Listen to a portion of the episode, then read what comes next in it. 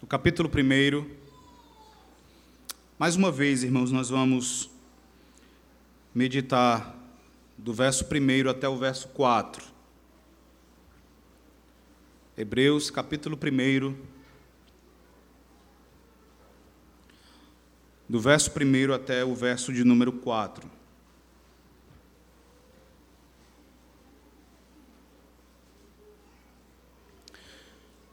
Nós vamos ler todos juntos. Todos a uma só voz.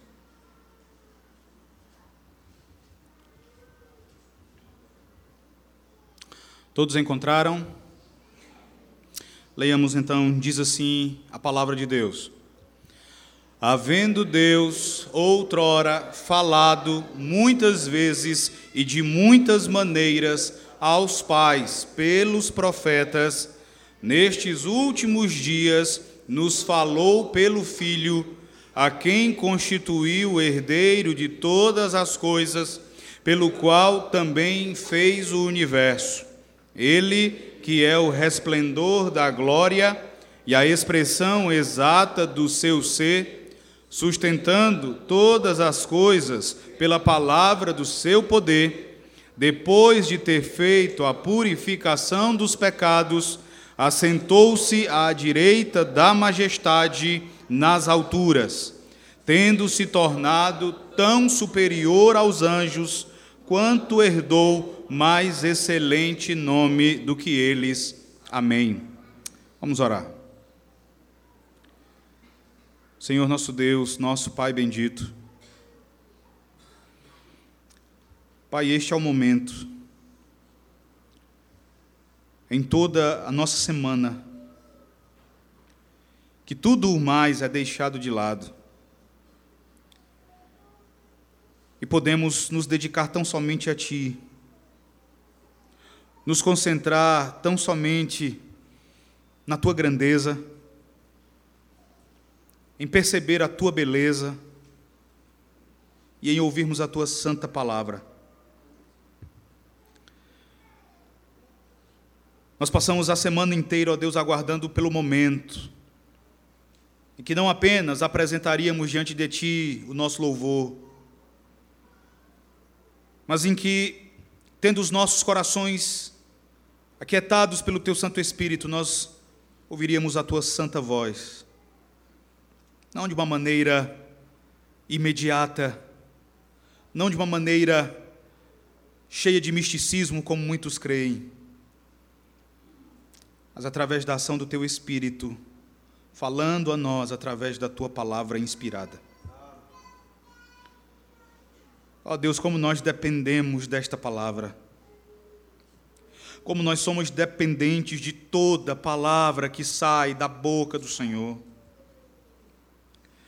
Nós somos nécios, ó Deus, e, portanto, necessitamos da tua sabedoria para tomarmos decisões acertadas, decisões que honrem o teu santo nome. Nós somos fracos. E por isso, ó Deus, necessitamos da força que este alimento santo pode nos transmitir. Nós somos corruptos, ó Pai. E por isso necessitamos da pureza que o Teu Espírito, usando esta palavra, pode nos conceder, fazendo com que percebamos as nossas faltas, fazendo com que atentemos para o que o Senhor pensa de tudo isso. E tendo a tua mente, ó Deus, venhamos a também ogerizar estes pecados, fugir deles, lamentar por eles, ansiar pelo dia em que não mais eles serão encontrados em nossos corações. Ó Pai bendito, fala conosco, fala com a tua igreja aqui reunida a nossa súplica, ó Deus, é de que o Senhor tome as palavras do pregador e o Senhor, ó Deus, as enche de vida.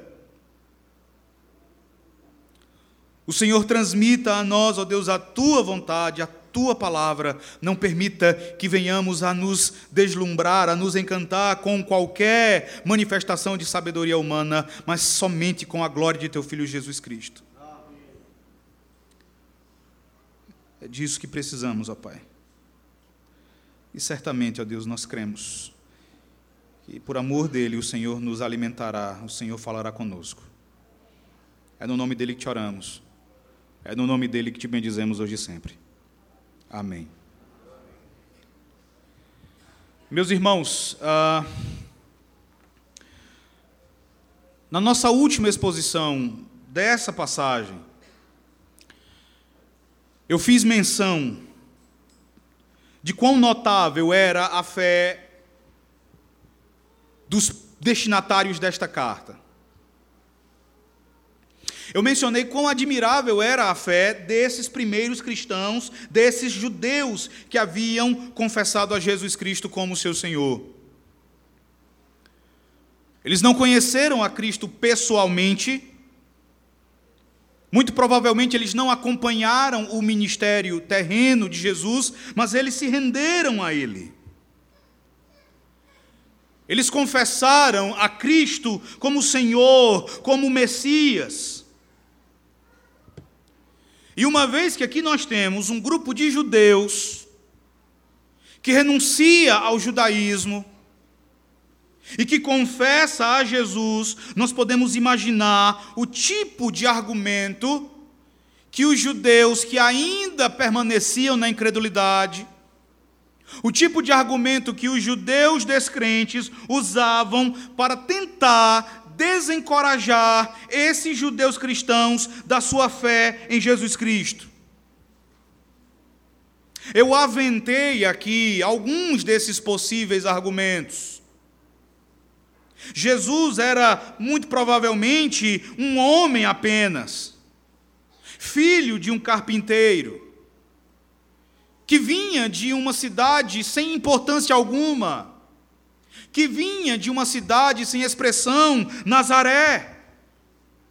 Um lugar não apenas desconhecido, mas um lugar de má fama a ponto de um daqueles que viriam a ser discípulos dele, em determinado momento, perguntou: Pode sair alguma coisa boa de Nazaré?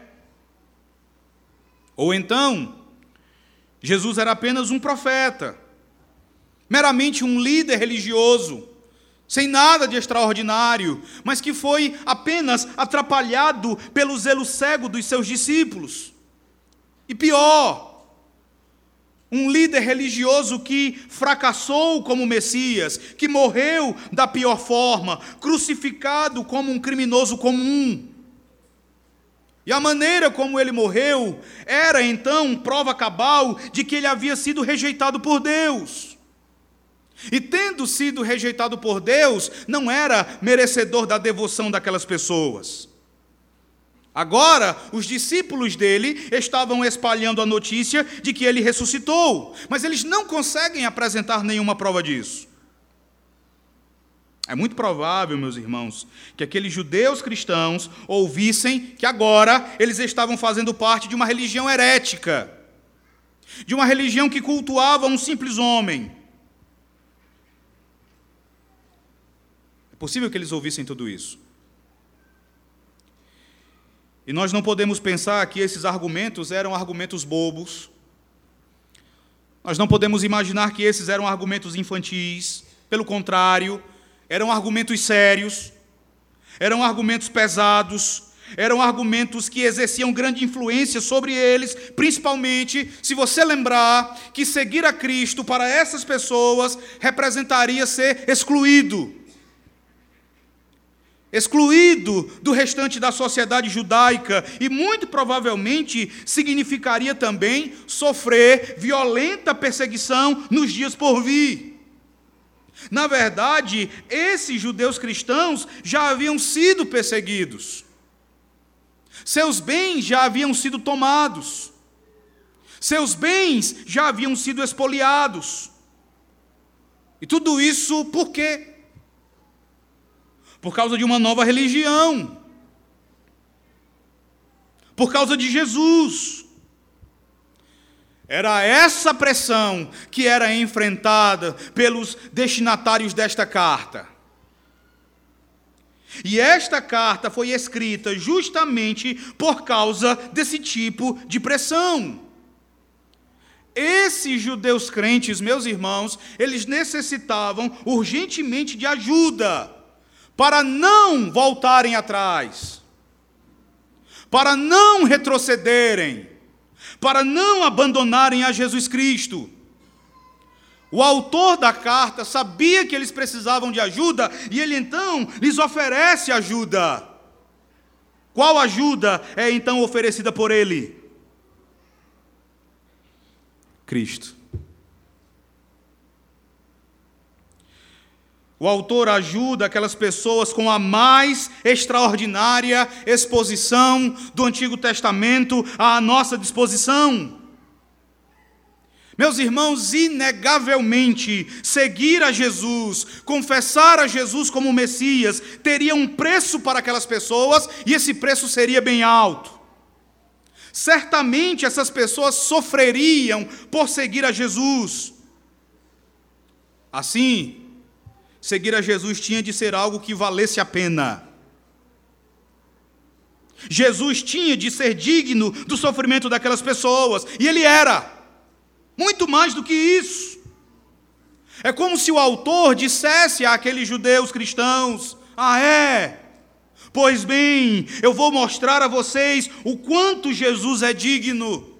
Na verdade, vocês não fazem ideia do quanto ele é digno.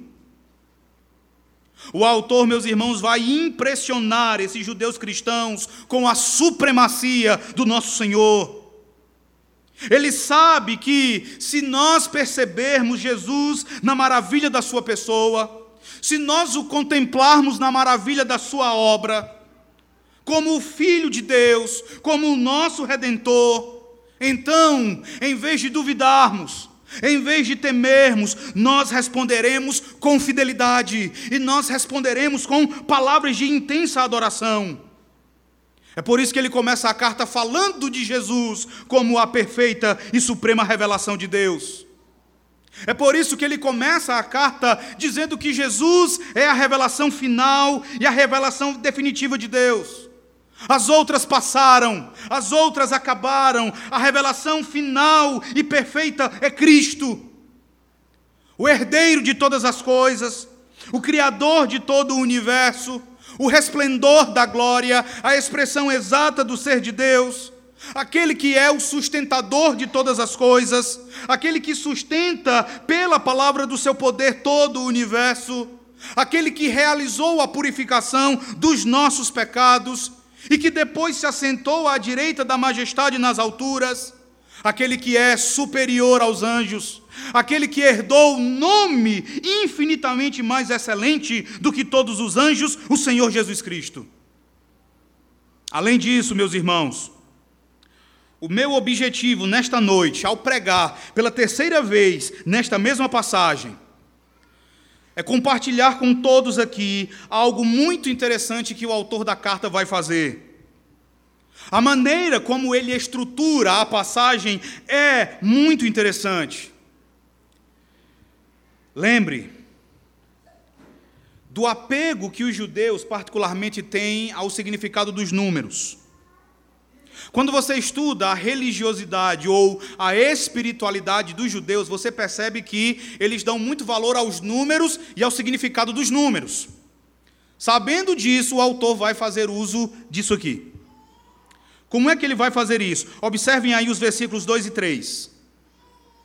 Os versos 2 e 3 eles vão apresentar sete afirmações a respeito da supremacia de Jesus Cristo. Você pode conferir essas sete afirmações aí. A primeira, Jesus é o herdeiro de todas as coisas. A segunda, ele fez o universo. A terceira, ele é o resplendor da glória. A quarta, ele é a expressão exata do ser de Deus. A quinta, ele sustenta tudo pela palavra do seu poder. A sexta, ele fez a purificação dos pecados. E a sétima, ele se assentou à direita da majestade nas alturas. Ele faz sete afirmações sobre Jesus aqui, e isso parece ser intencional.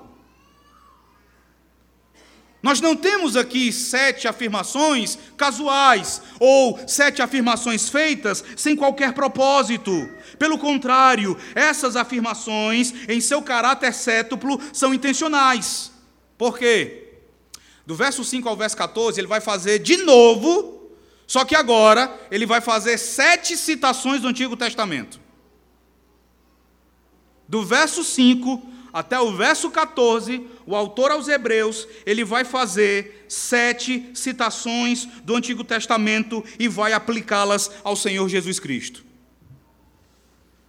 Para os judeus, irmãos, o sete é o número da perfeição. Ele escreve para judeus. Sete é o número da completude.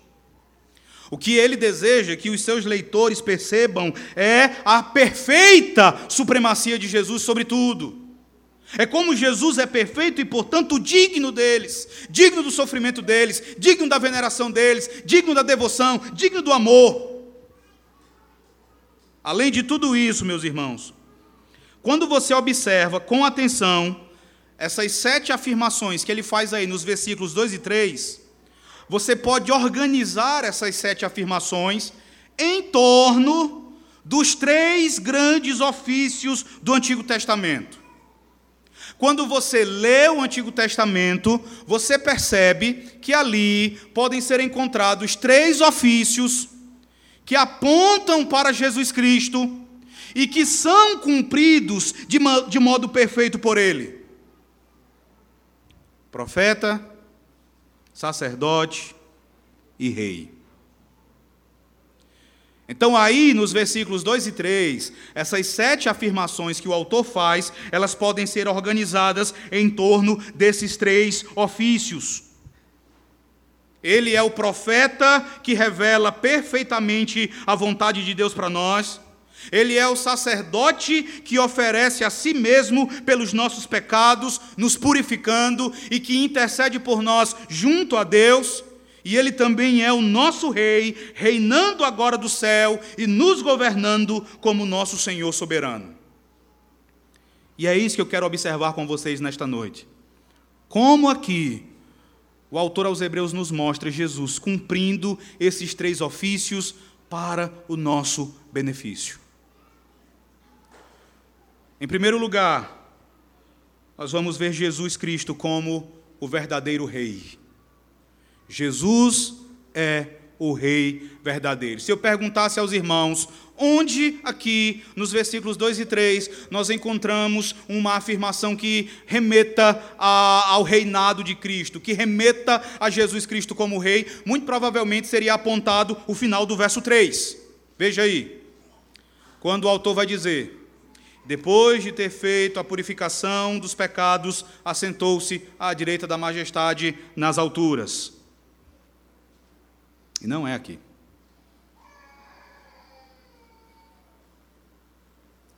Essa afirmação final do verso 3 não é sobre Jesus como rei. Eu vou deixá-la mais para frente. Olhe para o verso 2 e veja quando o autor diz assim: Nestes últimos dias nos falou pelo Filho, a quem constituiu herdeiro de todas as coisas, pelo qual também fez o universo. Então, essas afirmações aqui do verso 2 vão enfatizar o senhorio de Jesus Cristo. É aqui que nós encontramos a base para o reinado de Cristo na carta aos Hebreus. Veja, em primeiro lugar, quando o autor diz que Jesus ele foi constituído herdeiro de todas as coisas. Isso é algo, meus irmãos, que decorre do fato de Jesus ser o filho unigênito de Deus. Você deve lembrar que em Israel, o filho primogênito tinha direitos especiais sobre a herança da família. O que isso então quer dizer em relação a Jesus? Que não é apenas o primogênito, mas na verdade é o unigênito filho de Deus, é que ele possui direitos que ninguém mais possui.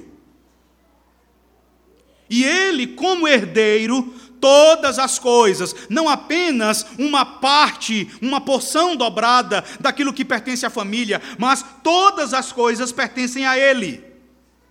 Todas as coisas já pertencem a Ele e em princípio, e tudo será dado a Ele real e finalmente até a consumação dos séculos. Esse foi o apontamento de Deus o Pai, esse foi o seu propósito desde a criação. Quando Deus criou tudo, quando Ele trouxe todas as coisas à existência, o seu propósito era que o Filho fosse exaltado e glorificado ao receber todas as coisas. E esse também é o propósito último da nossa redenção. Irmãos, nós somos parte da herança, da promessa que o Pai fez ao Filho na eternidade. A herança de Jesus é a inumerável multidão dos redimidos. O universo renovado em virtude da sua triunfante obra na cruz do Calvário. O autor aos Hebreus vai adiante e diz: pelo qual também fez todas as coisas. Jesus Cristo, o Filho de Deus, ele é Senhor e Rei por causa do seu divino papel na criação. Essas duas declarações do versículo 2, juntas, elas nos ensinam que o universo não foi apenas feito por intermédio de Jesus, mas elas também nos ensinam que o universo foi feito para Jesus Cristo. Foi feito para Ele. Dificilmente nós podemos encontrar declarações a respeito do senhorio de Cristo mais fortes do que essas. Então, se você é a única pessoa que fez algo, e aquilo que você fez, você fez para si, então você é o legítimo senhor daquilo. Você é o legítimo senhor daquilo que foi feito. É esse o caso de Jesus e o apóstolo Paulo nos fala sobre isso. Abra sua Bíblia na carta do apóstolo Paulo aos Colossenses, no capítulo 1 e no versículo 16. Colossenses, capítulo 1, versículo 16.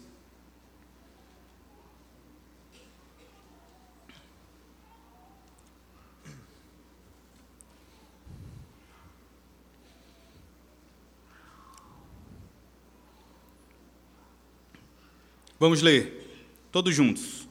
Diz assim: Pois nele foram criadas todas as coisas nos céus e sobre a terra, as visíveis e as invisíveis, sejam tronos, sejam soberanias, quer principados, quer potestades. Olha o final agora.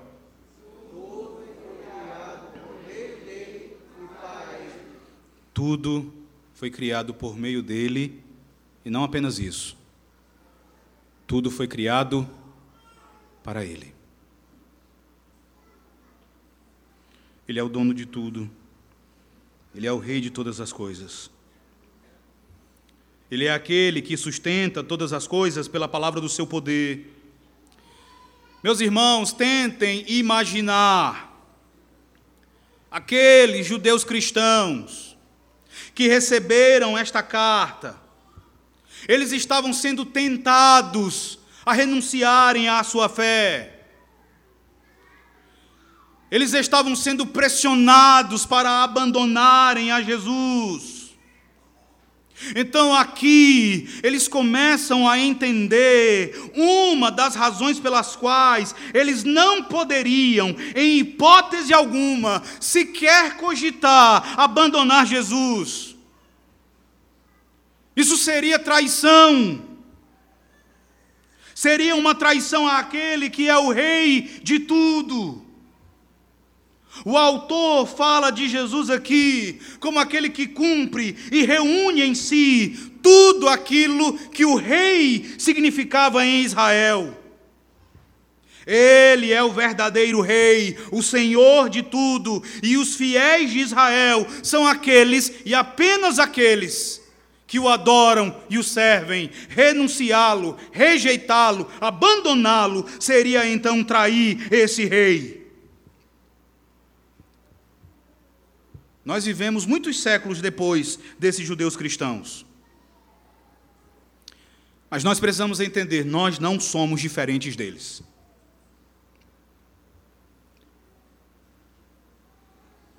Você que está aqui nesta noite, assim como esses judeus cristãos, você também precisa abraçar esta verdade. Jesus é o rei sobre a igreja. Ele é o rei sobre todo o povo cristão. Nós precisamos nos sujeitar e, a, e, precisamos obedecer a tudo aquilo que ele diz. Não menos do que os judeus dos dias de Davi se sujeitaram e obedeceram às ordens de Davi. Mas seja sincero, você pensa muito em Jesus como o teu Salvador. Você pensa muito em Jesus como o teu amado.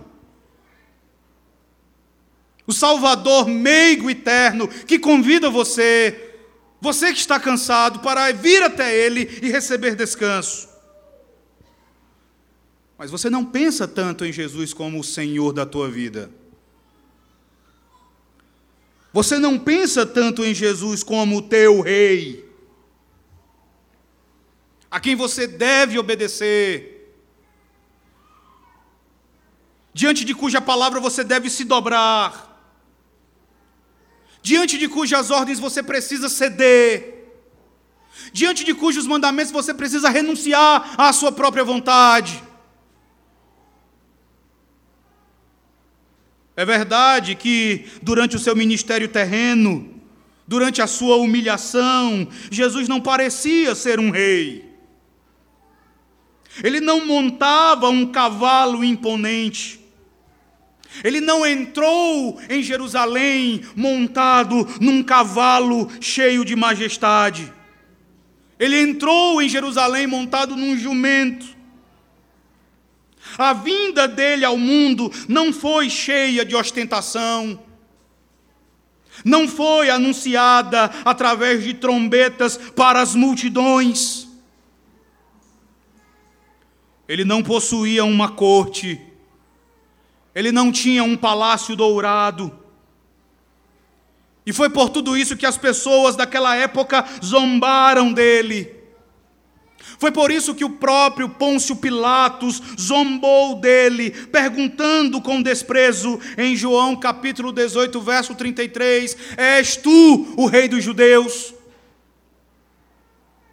Ao que ele respondeu no verso 36: O meu reino não é deste mundo.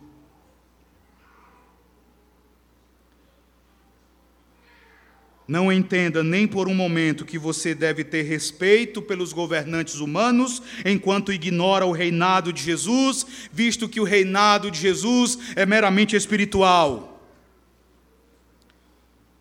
Um pastor chamado, um pastor presbiteriano chamado James Boyce, ele disse o seguinte: Nada está mais distante da verdade do que nós dizermos que o reino de Cristo, porque não é deste mundo, nós não devemos nos sujeitar a todas as suas ordens, mas apenas a aquilo que é em si mesmo celestial. Nada está mais distante da verdade do que acreditarmos que o reino de Cristo tem uma reivindicação menor sobre nós do que os reinos terrenos. James Boyce diz: sobre todos os reinos terrenos está o reino de Cristo. E se nós desrespeitarmos a sua realeza, não apenas colocamos em perigo as nossas vidas, mas colocamos em perigo eterno as nossas almas. Jesus foi constituído herdeiro de todas as coisas. Tudo aquilo que foi feito por intermédio dele e que é agora sustentado pela palavra do seu poder, é dele. Mas nós só podemos entender isso pela palavra de Deus, e só podemos entender isso com os olhos da fé. Ele está entronizado, não num trono terreno, mas nos céus. Nós só podemos ver isso pela fé. E crer em Jesus como nosso Rei deve nos fazer obedecê-lo pela fé e também deve nos confortar em meio às nossas tribulações, por sabermos que em breve Ele virá para manifestar o seu reino sobre toda a sua criação, destruindo os seus inimigos com a vara do seu poder e reunindo para junto de si os seus servos fiéis para entrarem no descanso e na alegria do seu reino eterno. Olhe para o capítulo 2 de Hebreus. Quando você observa os versículos 8 e 9, você vê algo interessante. No capítulo 2, no verso 8 e no verso 9, o autor, ele vai fazer uma citação do Salmo 8 e ele vai então fazer uma aplicação do Salmo 8. Veja que no versículo 8 do capítulo 2, ele diz assim: Todas as coisas sujeitaste debaixo dos seus pés. Ora, desde que lhe sujeitou todas as coisas, nada deixou fora do seu domínio. Leia comigo agora o final do verso 8. Agora, porém, ainda não vemos todas as coisas a ele sujeitas. O autor diz: tudo foi sujeitado a ele, mas nós ainda não vemos todas as coisas a ele sujeitas. Por quê? Por que, que nós não vemos, irmãos, todas as coisas sujeitas a Cristo? Percebam aqui a causa da nossa incredulidade. Percebam aqui também a causa do nosso temor diante do mundo. Nós tememos o mundo, nós fraquejamos em nossa fé, é porque nós teimamos em viver por vista. Nós teimamos em viver de acordo com aquilo que nós vemos e não pela fé. No presente, nós podemos ainda não ver todas as coisas sujeitas a Jesus Cristo. Nós olhamos o mundo em confusão. Nós olhamos os nossos governantes planejando leis que afrontam a palavra de Deus. Nós vemos os homens levantando os seus punhos contra os céus, e então nós tememos. Começamos a fazer concessões ao mundo, começamos a negociar os nossos princípios. Irmão, se nós vivêssemos mesmo pela fé, nós não teríamos nenhuma dúvida do que o autor diz no verso 9 do capítulo 2, veja. verso 9 ele diz: Vemos, todavia, aquele que por um pouco, tendo sido feito menor que os anjos, Jesus, por causa do sofrimento da morte, foi coroado de glória e de honra, para que, pela graça de Deus, provasse a morte por todo o homem. Se nós vivêssemos pela fé, nós não teríamos nenhuma dúvida de que Jesus, por causa do sofrimento da morte, ele está coroado de glória e de honra. E nós ansiaríamos ardentemente pelo dia quando todo olho verá, quando todo joelho se dobrará e quando toda língua confessará que Jesus Cristo é Senhor e Rei para a glória de Deus Pai. Em segundo lugar, Jesus é apresentado pelo autor de Hebreus como o profeta final. Essa passagem do capítulo 1 de Hebreus, irmãos, ela não exalta Jesus apenas como o verdadeiro rei de todo o universo. Essa passagem não fala de Jesus apenas como o Senhor de tudo. Aqui, Jesus também é exaltado como aquele que revela de modo perfeito Deus em toda a sua glória. Jesus é o verdadeiro rei, mas ele também é o profeta final. Nos últimos dias, ele nos deu a perfeita revelação, ele nos deu a revelação final de Deus. Além disso, como você pode ver no versículo 3, ele é o resplendor, ele é o resplendor da glória e a expressão exata do seu ser.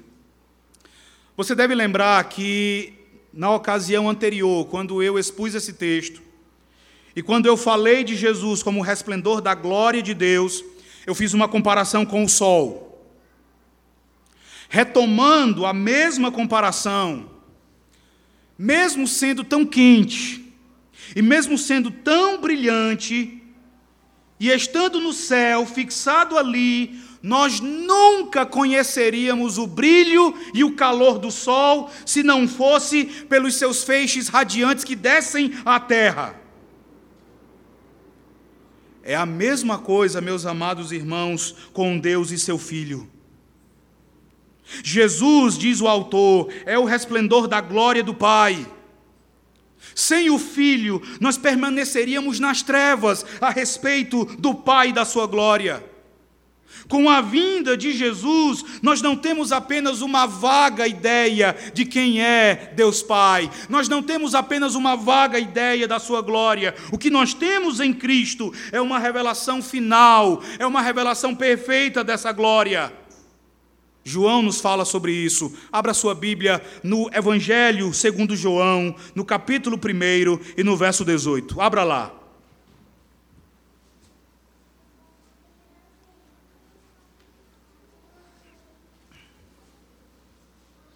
Evangelho de João,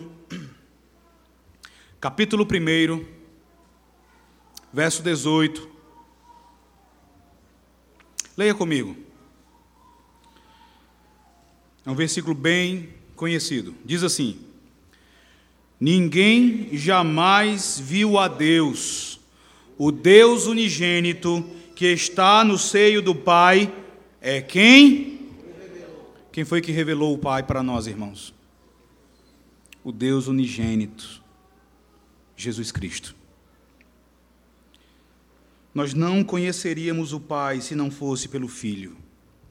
Nesse mesmo Evangelho de João, no capítulo 14, no verso 9, depois de ouvir um dos seus discípulos pedir que ele lhes mostrasse o Pai, Jesus diz assim: Filipe, há tanto tempo estou convosco e não me tens conhecido.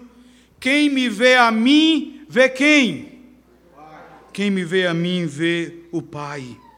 O apóstolo Paulo também vai afirmar algo bem interessante em 2 Coríntios, capítulo 4, verso 6. Abra lá a sua Bíblia. Segunda carta do apóstolo Paulo aos Coríntios, capítulo 4, versículo 6.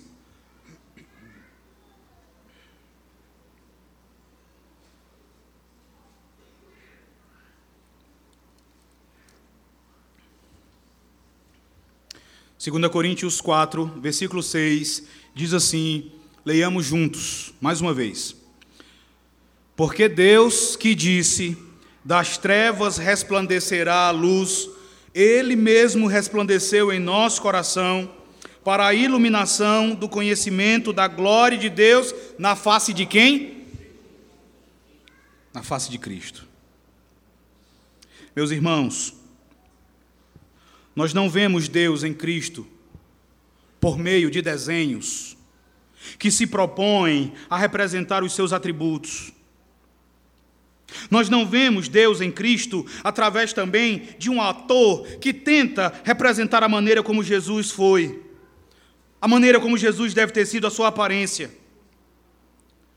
Nós vemos Deus em Cristo através do ensino da Bíblia acerca da sua pessoa e da sua obra do seu santo zelo e do seu amor compassivo, das suas palavras celestiais e das suas obras poderosas e salvíficas. Nunca foi a intenção do Pai que, vendo desenhos ou mostrando desenhos aos nossos filhos, nós viéssemos a conhecê-lo. A intenção do Pai foi que, lendo, nós o víssemos em seu Filho Jesus. É lendo que nós podemos vê-lo, é lendo que nós podemos conhecê-lo através da face de Cristo Jesus, a palavra encarnada. Como filho, Jesus é a melhor, ele é a mais perfeita revelação do que aquela que veio através dos profetas. Os profetas eram servos. Uma coisa é você conhecer o servo de alguém, uma coisa é você conhecer o empregado de alguém. Você pode aprender muita coisa sobre o Senhor ou sobre o patrão daquela pessoa através dele. Mas você pode conhecer aquela, aquele homem muito mais através do filho dele. O pastor Martin Lloyd Jones ele explica isso dizendo assim: um servo pode ser capaz de dizer tudo o que é certo acerca do seu amo e senhor. Um servo pode conhecê-lo bem e intensamente mas nunca pode representá-lo como o pode o filho. O filho é uma manifestação do pai por ser o que é. Assim é que o nosso Senhor, enquanto esteve aqui na terra, representou e manifestou o nome de Deus de um modo incomparável e maior do que todos os outros, porque ele é o Filho de Deus. Irmãos, Jesus é o profeta perfeito. Ele é o profeta perfeito, aquele que plenamente nos revela o Pai. Isso porque ele não é apenas parecido com o Pai, mas como o autor aos Hebreus continua a dizer aqui, ele é a expressão exata do seu ser. A palavra usada aqui para a expressão exata é a palavra caráter, de onde nós tiramos a nossa palavra caráter, de onde nós também tiramos a palavra caractere. Na época, essa palavra era usada para falar da imagem de alguém num selo ou num carimbo. Então, essa palavra era usada para falar da imagem de César, por exemplo, naquela moeda, naquela dracma que o Senhor encontrou.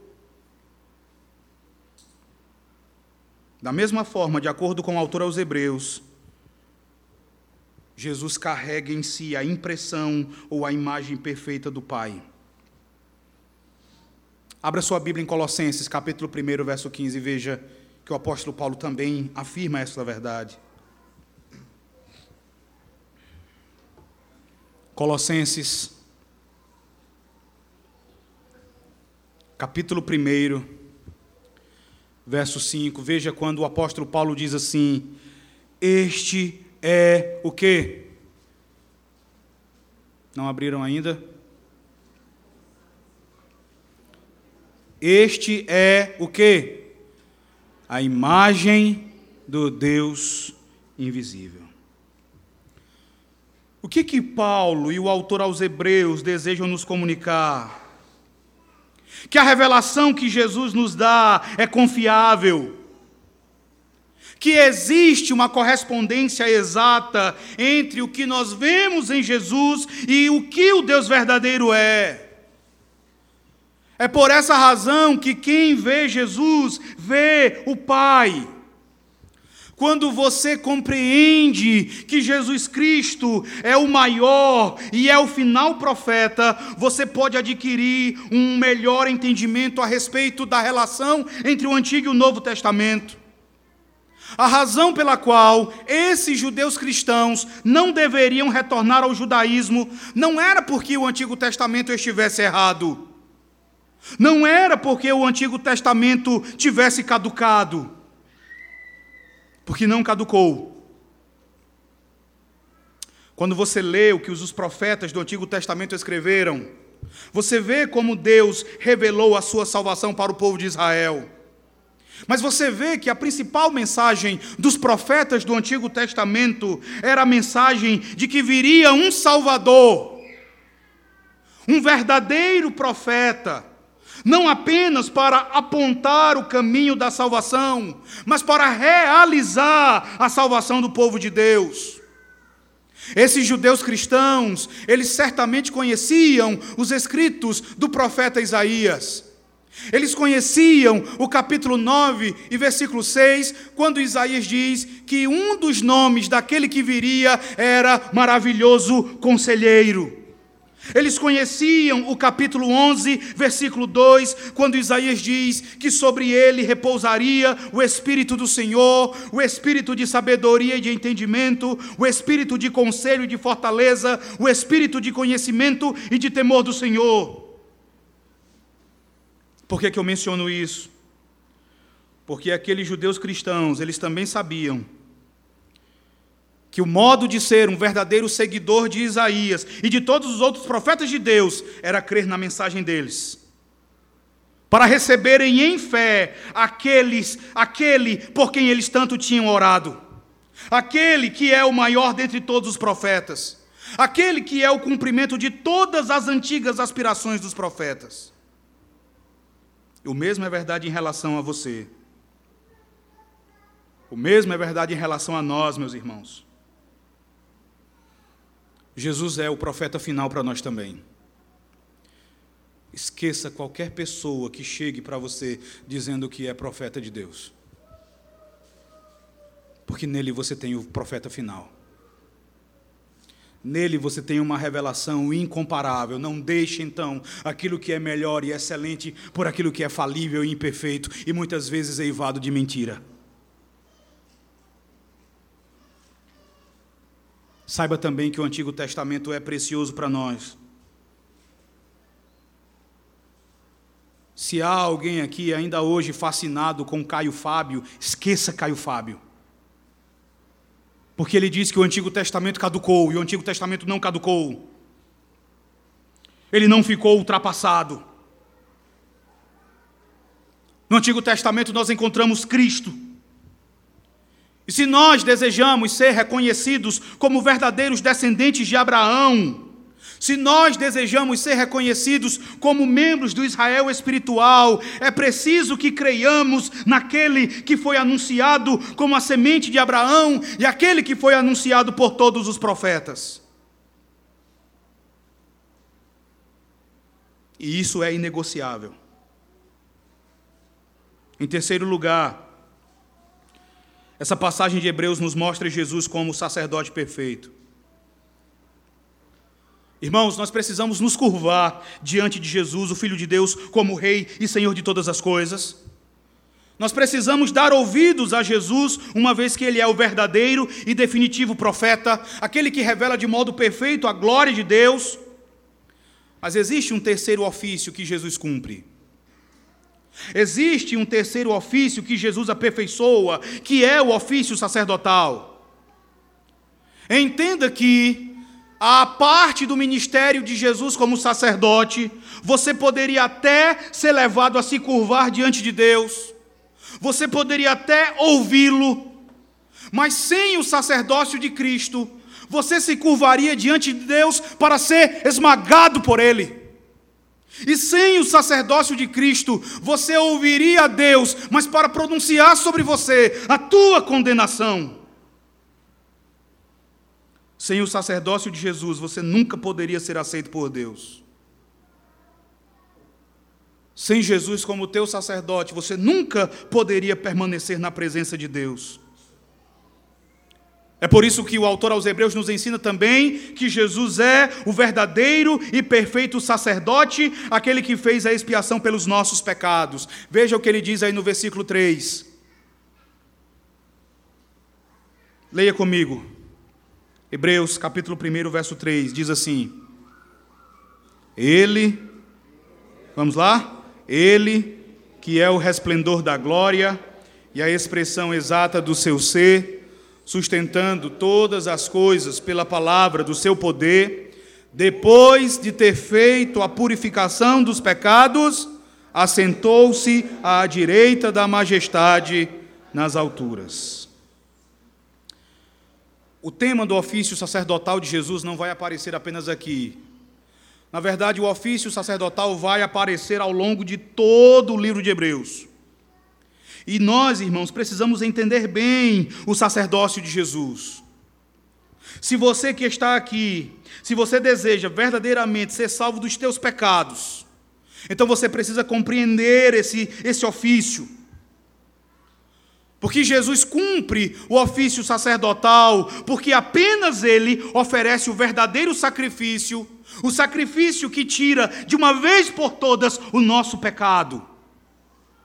Lembre, quando o anjo Gabriel anunciou a José que a criança no ventre de Maria seria chamada de Jesus, o anjo deu a razão desse nome. O anjo Gabriel disse a José, em Mateus no capítulo 1, no verso 21, que ele seria chamado de Jesus porque ele salvaria o seu povo dos pecados deles.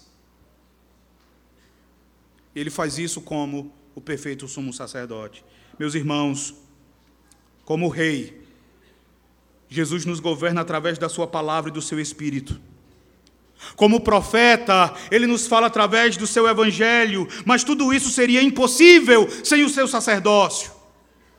E nós só podemos gozar de tudo isso porque ele é o Cordeiro de Deus, que deu a própria vida como pagamento pelos nossos pecados, porque ele fez a purificação na cruz do Calvário então, amados irmãos, como verdadeiro e perfeito sacerdote, Jesus ascendeu ao céu para apresentar o seu sangue derramado a Deus e assim assegurar para nós perdão pleno, perfeito, final e definitivo.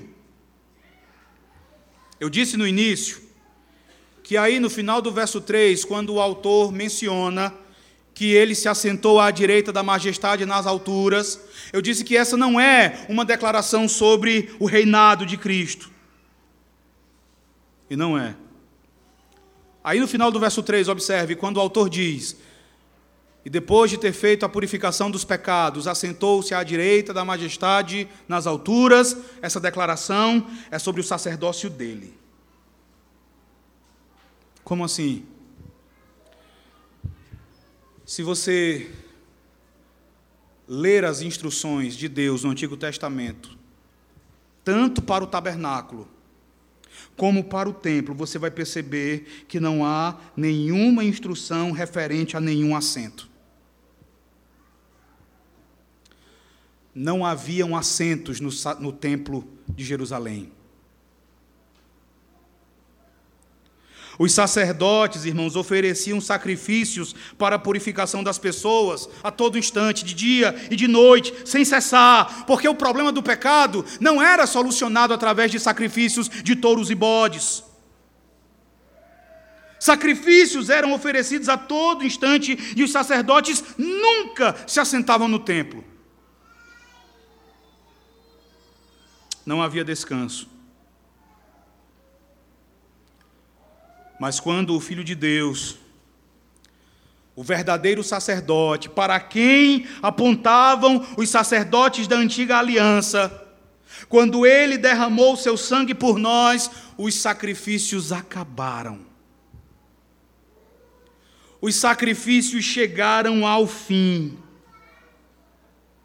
O sacrifício expiatório de Jesus foi aquele para o qual todos os sacrifícios de animais meramente apontavam. E quando ele apresentou o seu sacrifício, tudo cessou, tudo acabou e finalmente o sacerdote se assentou.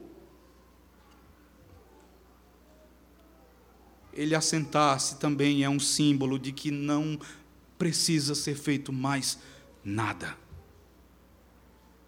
ou como ele mesmo disse na cruz, no contexto da sua morte, está consumado. Ele se assentou, o perfeito sacerdote, o Filho de Deus, ofereceu o seu sangue infinitamente santo e precioso de uma vez por todas. Por essa razão, meus irmãos, se aqueles judeus cristãos desejavam de verdade os benefícios dos sacrifícios do Antigo Testamento, jamais eles poderiam se apartar de Cristo mas deveriam é se apegar a Ele firmemente para a sua salvação.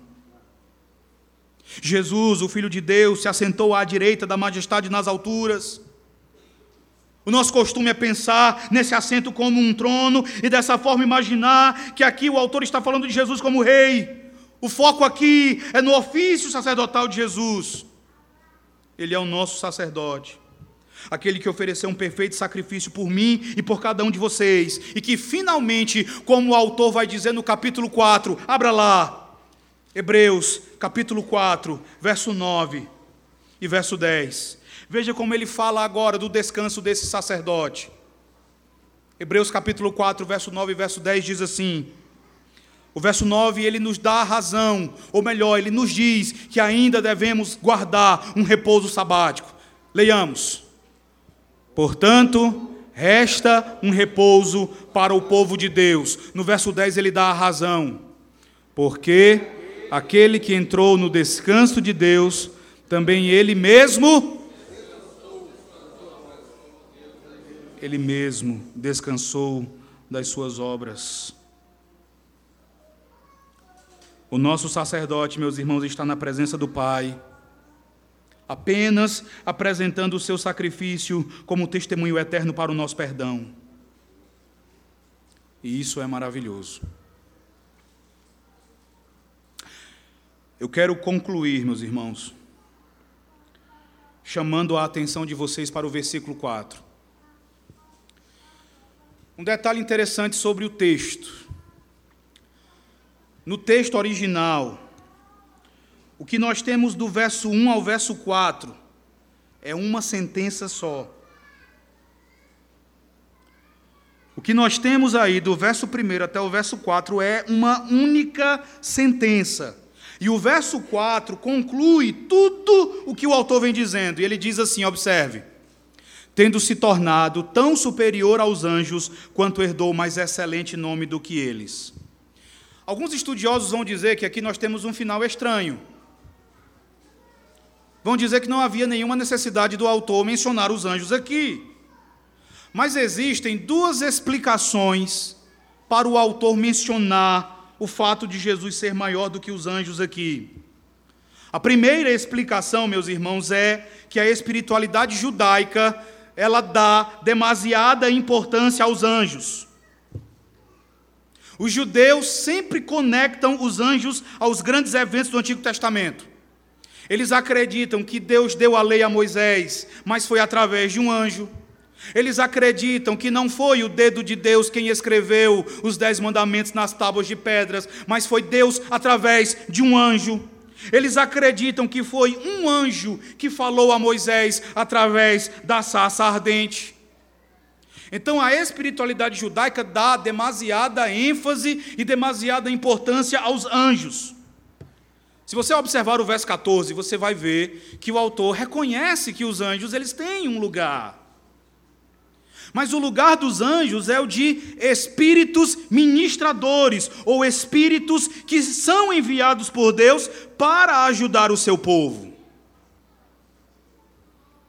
Só que o fato de Deus ter usado anjos ao longo da história da redenção não quer dizer que nós devemos exaltar os anjos de qualquer forma. Os anjos, meus irmãos, foram tão somente servos da aliança. Jesus não é o servo da aliança, ele é o filho de Deus que cumpre a antiga aliança. Ele é o Cristo, o Messias, o ungido, ele cumpre os três ofícios do Antigo Testamento. Então, a única forma de cumprir tudo que o Antigo Testamento ensinou, o único meio de perceber tudo que os patriarcas de Israel esperavam, é confiar em Jesus e em ninguém mais. Ele está assentado nos céus, exaltado acima dos anjos, e o seu nome é mais excelente que o nome de qualquer anjo, ou o seu nome é mais excelente do que o nome de todos os anjos juntos. Mas a segunda explicação repousa na maneira como as pessoas, de modo geral, são fascinadas com os anjos, mesmo nos nossos dias. Tem um pessoal que é tão fascinado por anjo que eu nem sei. Aonde vão querem ver anjos? Até a, na década passada, salvo engano, foi composta uma música que dizia: tem anjo voando nesse lugar, subindo no trono, em cima do altar, subindo e descendo em cada direção. Não sei se a igreja subiu ou se o céu que desceu. Só sei que está cheio de anjos de Deus. É, eu sei.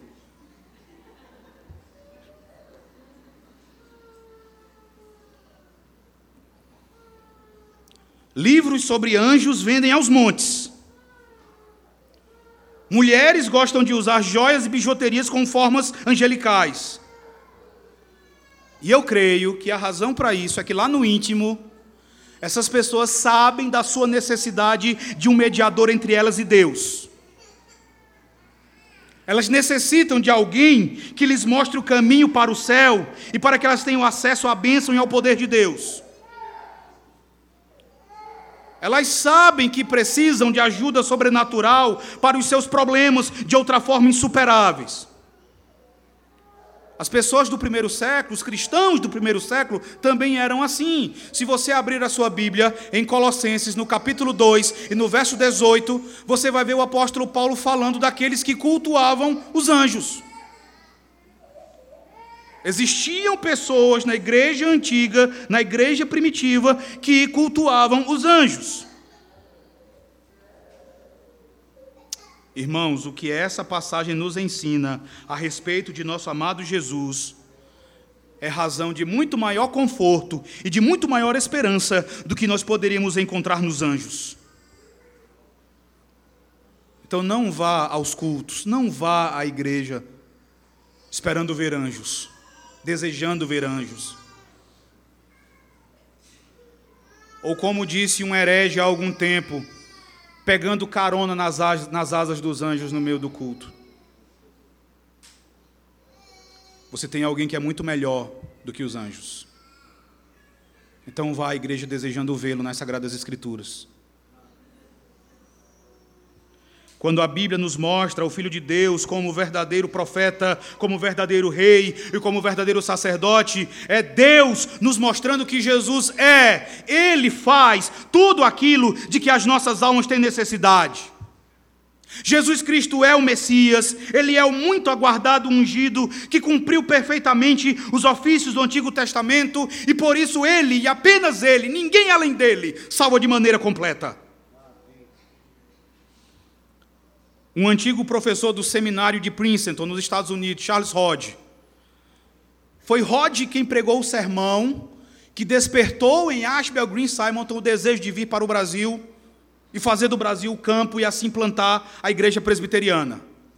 Então, esse professor de Simonton, ele escreveu algo que expressa muito bem como Jesus supre todas as nossas necessidades.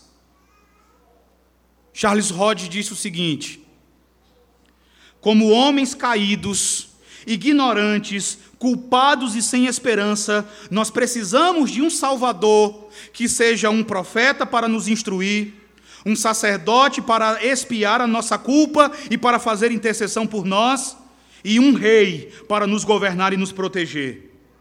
E a salvação que nós recebemos de Suas mãos inclui tudo aquilo que um profeta, sacerdote e rei, no mais alto sentido desses termos, pode nos dar. Nós somos iluminados pelo conhecimento da verdade, nós somos reconciliados com Deus pela morte sacrificial do seu filho, nós somos libertos do poder de Satanás e introduzidos no reino de Deus. Tudo isso nos mostra que o nosso redentor é, de uma vez por todas, o nosso profeta, o sacerdote e o nosso rei. O desejo do meu coração em relação a vocês, irmãos, é que vocês saibam disso. Não apenas aqui, mas no coração. O meu desejo em relação a vocês é que vocês saibam de tudo isso de maneira viva, de maneira experimental. Que vocês saibam que Jesus é a resposta perfeita e suficiente de Deus. Ele é a nossa maior e a nossa mais perfeita bênção. O significado dessa verdade para aquele grupo de judeus cristãos que estava sendo perseguido é óbvio. Se eles tinham um Salvador como Jesus, eles jamais deveriam abandoná-lo. Eles poderiam perder os seus empregos, eles, eles poderiam perder as suas famílias, as suas possessões, eles poderiam até perder as suas vidas. Que assim fosse. Prejuízo verdadeiro e infinito seria perder em Jesus Cristo. Perder todas essas coisas para ganhar a Cristo é lucro. Ele mesmo disse em Lucas, capítulo 9, verso 24 e 25: Pois quem quiser, pois quem quiser salvar a sua vida, perdê-la-á. Quem perder a sua vida por minha causa, esse a salvará. Que aproveita ao homem ganhar o mundo inteiro se vier a perder-se ou a causar dano a si mesmo? Irmãos, sabem o que é lucro de verdade? É ter Jesus. Lucro verdadeiro é ter Cristo. ter a vida eterna nele, ainda que você venha a perder todas as coisas, ainda que todas as outras pessoas abandonem você, é lucro. O que nós aprendemos aqui nos lembra que nós devemos perseverar nele. Nós devemos nos agarrar a ele pela fé. Nós aprendemos que também podemos desfrutar de tudo aquilo que ele conquistou para nós, através da fé na sua pessoa e na sua obra como verdadeiro profeta, sacerdote e rei. Você que está aqui, Jesus é o teu rei. Você precisa ser governado, você precisa ser protegido e liderado. Então curve-se diante da suprema coroa do Senhor de todas as coisas. Erga o estandarte de Cristo em seu coração e renuncie a todos os demais reinos e governantes.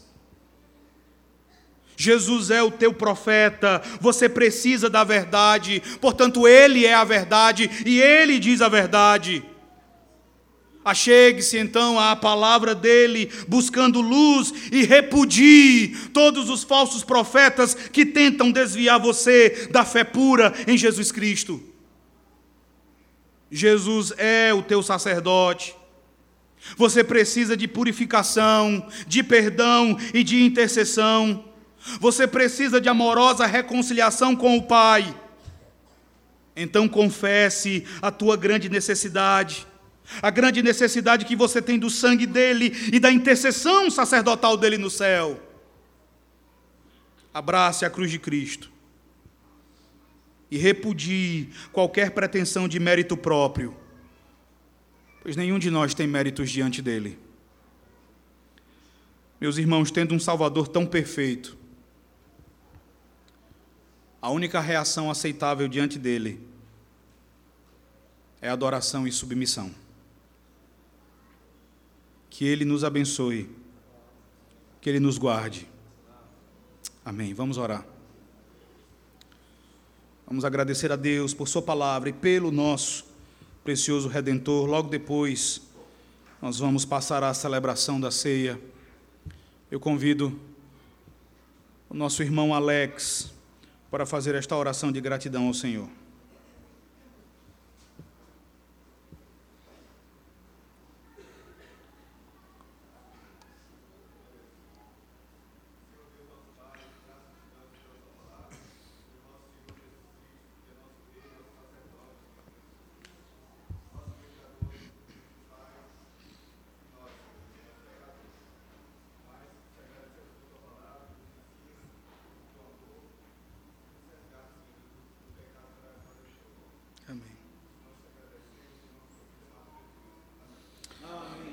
Irmãos, vamos então celebrar a ceia do nosso tão perfeito e precioso Redentor.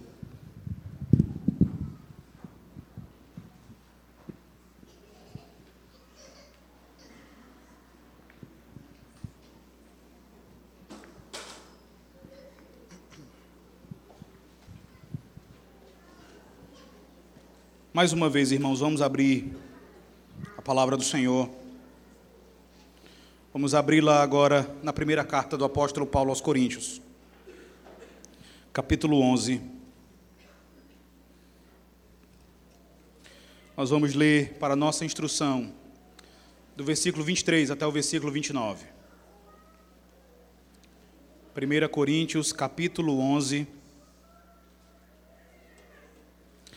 do verso 23 até o verso 29. Eu farei a leitura e os irmãos acompanharão atentamente aí nas suas, nas suas Bíblias. Diz assim a palavra de Deus. Porque eu recebi do Senhor o que também vos entreguei